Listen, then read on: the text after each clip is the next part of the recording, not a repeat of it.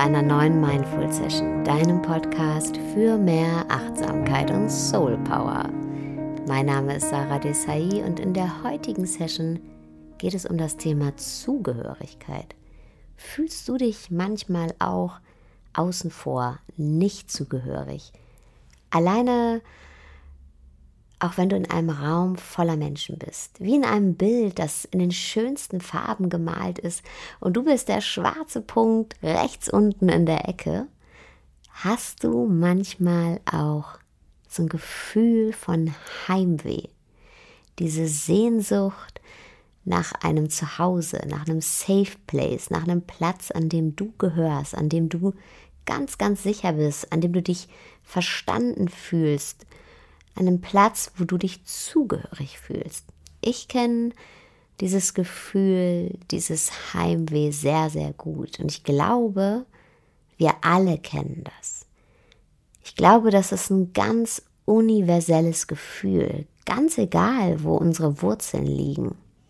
Ich habe zum Beispiel lange gedacht, dass mein Heimweh daher kommt, dass ich einen Teil meiner Wurzeln nicht so wirklich kenne oder leben kann. Ne? Meine Familie mütterlicherseits, die stammt aus Deutschland und meine Familie väterlicherseits aus Südafrika mit indischer Herkunft. Und mein Vater, der war zwar in meinem Leben präsent und ich habe wunder, wunderschöne Erinnerungen an ihn, ähm, aber als ich ungefähr vier war, sind meine Mutter und mein Bruder und ich zu meinen Großeltern mütterlicherseits gezogen. Und ich wurde quasi von meinen Großeltern mit großgezogen. Und das waren einfach zwei komplett, komplett unterschiedliche Welten. Die Energie, der Vibe, die Gerüche, das Essen, die Musik, die Sprache, der Dialekt, das Miteinander, das soziale Miteinander mit dem Umfeld, alles sind Dinge, die wir ja mit Heimat assoziieren, die sich als Heimat ein Stück weit in unser Hirn prägen. Und der väterliche Teil meiner Familie, mit dem hatte ich viel weniger Kontakt. Ich war zum Beispiel als Kind nur einmal in Südafrika und später als Erwachsener einmal in Indien. Zum Glück war mein Vater in meinem Leben ähm, bis zu einem gewissen Punkt präsent und meine ganzen Freunde haben den alle Daddy genannt. Es war immer Full House, gab immer gutes Essen. Aber ich hatte einfach zu seinem Teil der Familie und zu seiner Herkunft fast gar keinen Zugang. Und klar, zu dem deutschen Teil meiner Familie hatte ich einen ganz anderen Zugriff, weil die halt auch in Deutschland gewohnt haben. Und es war für mich immer so, als wenn ein Teil von mir fehlt, so ein Teil meiner eigenen Identität. Und natürlich hat das einen Einfluss und einen Impact.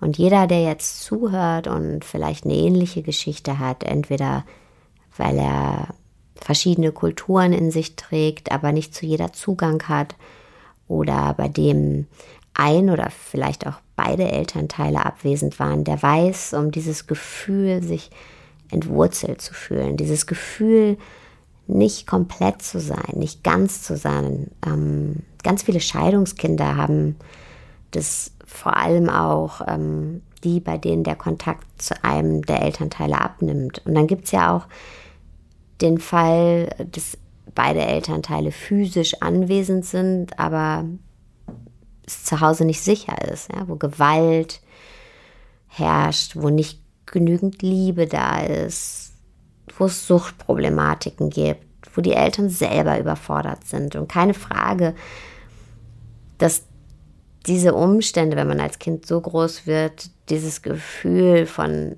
nicht dazugehören, kein Zuhause zu haben, verstärkt. Und dann gibt es natürlich auch noch das Zuhause, was zerstört wird. Wie jetzt gerade zum Beispiel in Aleppo, wo Millionen Menschen ihr Zuhause verlieren wegen Krieg. Familien werden auseinandergerissen, Häuser zerstört und diese Menschen müssen in komplett fremde Länder fliehen, wo alles anders ist. Und oftmals müssen sie ihre ganzen sozialen Bindungen komplett aufgeben und das entwurzelt natürlich wahnsinnig stark. Und all das führt natürlich auch zu einer Art Nichtzugehörigkeit oder dem Gefühl von Nichtzugehörigkeit und einem Gefühl von Heimatlosigkeit. Aber, und darauf will ich eigentlich ähm, in dieser Podcast-Folge hinaus, ich habe irgendwann verstanden, vor allem in den Coachings und in der Arbeit mit anderen, dass egal was unser Background ist, dass wir alle dieses Gefühl von Heimweh teilen. Also auch die von uns, die vielleicht eine gute Bindung zu ihrem Elternhaus hatten, die eine ähm, gute Bindung zu ihren Eltern in der Kindheit aufbauen konnten, die Sicherheit und Geborgenheit erfahren haben, die keine schweren traumatischen Erfahrungen auf ihrem Lebensweg hatten. Ich habe erkannt, dass wir alle, alle, egal wie unsere Umstände auch sind, diesen großen, großen Wunsch nach diesem Safe Place haben. Also einen Ort, an dem wir uns zu Hause fühlen. Und dass dieses Zuhause kein physischer Ort ist, sondern vielmehr die Sicherheit dazu zu gehören, angenommen zu werden und bedingungslos geliebt zu werden. Ganz egal, wie wir aufgewachsen sind. Wir alle haben das Bedürfnis, so akzeptiert zu werden, wie wir sind. Und viele von uns fühlen sich eben nicht akzeptiert, nicht angenommen. Und es muss nicht zwingend was damit zu tun haben, dass die Menschen, mit denen wir uns umgeben oder die uns begegnen, dass die uns ablehnen. Es ist vielmehr so, dass wir alle so verunsichert sind. Es fällt uns schwer, uns selber anzunehmen uns selber so, wie wir sind, zu 100% zu akzeptieren. Darüber habe ich schon ein bisschen in der letzten Podcast-Folge gesprochen. Wenn wir auf diese Welt kommen, haben wir alle dieses Urvertrauen. Aber im Laufe unserer Kindheit übernehmen wir Ängste von anderen und machen daraus unsere eigenen auch wenn es alle um uns herum gut mit uns gemeint haben. Über Generationen sind wir mit Angstmustern geprägt worden. Ja, das Leben ist anstrengend, pass auf, dass du nicht den Anschluss verlierst. Und weil zum Beispiel unsere Eltern nur das Beste für uns wollen, also dass wir sicher sind, war es auch ihre größte Angst, dass wir den Anschluss verlieren, dass wir durchs Netz fallen, dass wir es halt nicht schaffen. Weil genau diese Angst wurde ihnen ja auch suggeriert. Und deshalb haben sie uns so darauf hinkonditioniert, pass auf, pass auf, sei vorsichtig, streng dich an, geh auf Nummer sicher, pass auf, pass dich an, pass auf. Und das verunsichert uns. Und diese Verunsicherung, die tragen wir in die Welt. Jeden Tag, wenn wir das Haus verlassen. Manchmal auch in unserem Haus. Diese Verunsicherung führt dazu, dass wir anderen Menschen nicht offen gegenübertreten, nicht in die Augen schauen, uns nicht öffnen, keine Verbindung herstellen. Und dieses Abschotten lässt natürlich auch unser Gegenüber, also die Menschen, denen wir begegnen und auch die, mit denen wir unser Leben teilen, unsere Freunde und vielleicht auch sogar unsere Familie, auch alleine fühlen, isoliert fühlen, nicht zugehörig fühlen. Die Menschen, die ja eigentlich von vornherein im Grunde schon genauso mit sich selber hadern wie wir. Wir haben ja also eine Art Kettenreaktion, die bei uns allen immer wieder zu dieser maximalen Verunsicherung führt, zu dem Gefühl, nicht dazu zu gehören, kein Zuhause zu haben. Aber jetzt kommt das Positive. Gut, dass wir alle dieses Heimweh spüren. Sehr gut. Denn dieses Heimweh ist nichts anderes als ein Erinnern. Ein Erinnern an einen Ort der Gemeinschaft. Und wenn wir uns an etwas erinnern können, dann heißt das auch, dass wir wissen, wie sich das anfühlt. Dann heißt das, dass das nichts Unbekanntes ist. Dann heißt das, wir wissen, wie das geht. Wir können uns nur an was erinnern, was wir auch kennen. Wir alle tragen dieses Potenzial der Gemeinschaft. Ich mag hier wahnsinnig gern das englische Wort Togetherness. Ja, wir, wir alle tragen dieses Potenzial der Gemeinschaft in uns. Und das ist, ja, wie ich schon gesagt habe, kein physischer Ort. Das ist tiefes Verständnis füreinander. Das ist Miteinander. Das ist Diese Sicherheit, dass mein Gegenüber mir mit Liebe begegnet und dass ich meinem Gegenüber mit Liebe begegne. Das ist ein sich öffnen, ein sich zeigen, ohne Angst verurteilt zu werden. Ein Wissen, dass wir im Kern alle gleich sind, dass uns was verbindet. Und da liegt auch diese Schönheit. This is where the juice is, wie man auf Englisch sagt. Jeder von uns hat so, so viel Tiefe. Und in dieser Tiefe liegt so viel, so viel Weisheit, so viel Lebensfreude, so viel Verständnis. Und wenn wir uns einander öffnen, dann entsteht genau aus dieser Tiefe die Gemeinschaft. Dann entsteht das Zuhause. Dieses Zuhause, was geprägt ist von Verständnis. Und aus diesem Verständnis wächst dann Wohlwollen, Wertschätzung, Support füreinander. Und jeder von uns kann diesen Ort schaffen, für sich und für andere.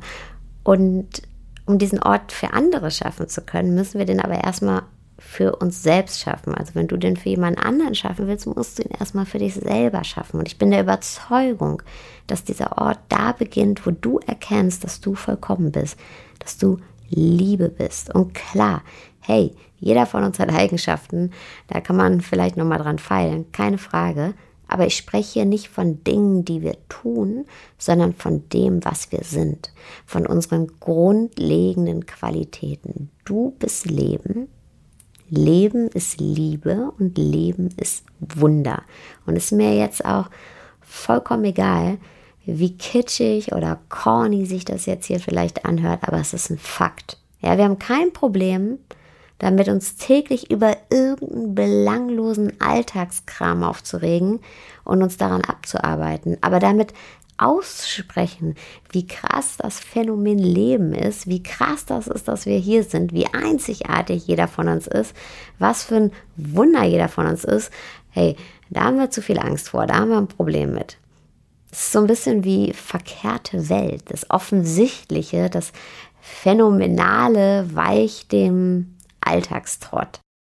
Als kleine Erinnerung an die Größe des Lebens, des Universums, kann ich hier die Bücher und Hörbücher von Stephen Hawkins, von dem Astrophysiker, empfehlen. Der rückt das Ganze mal wieder in Perspektive.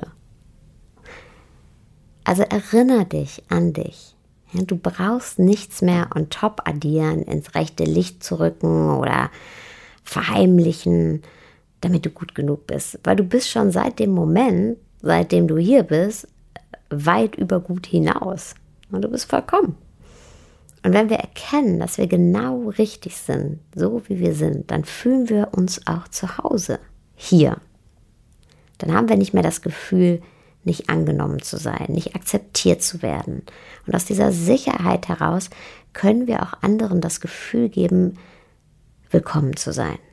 Dann müssen wir keinen Schuldigen dafür suchen, dass wir uns nicht willkommen fühlen. Da müssen wir nicht aus Unsicherheit Blicken ausweichen. Da müssen wir nicht andere klein halten, nur damit niemandem auffällt, wie klein wir uns eigentlich fühlen.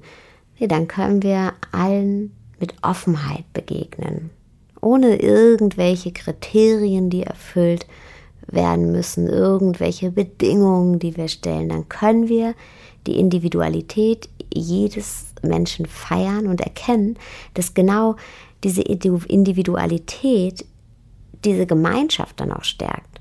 Und versucht es doch mal zu, ja, zu leben und es geht nicht von jetzt auf gleich. Das Schwierigste ist, ähm, unsere eigene Größe anzuerkennen. Wir sind einfach immer viel zu bescheiden. ja, da wird auch nicht der Podcast helfen. Da werden wir jetzt nicht morgen, nachdem wir den Podcast gehört haben, alle da sitzen und komplett realisiert sein. Aber was hilft, ist darauf zu achten, was wir denken. Und Yoko Ono hat ähm, dann einen sehr, sehr guten Vorschlag.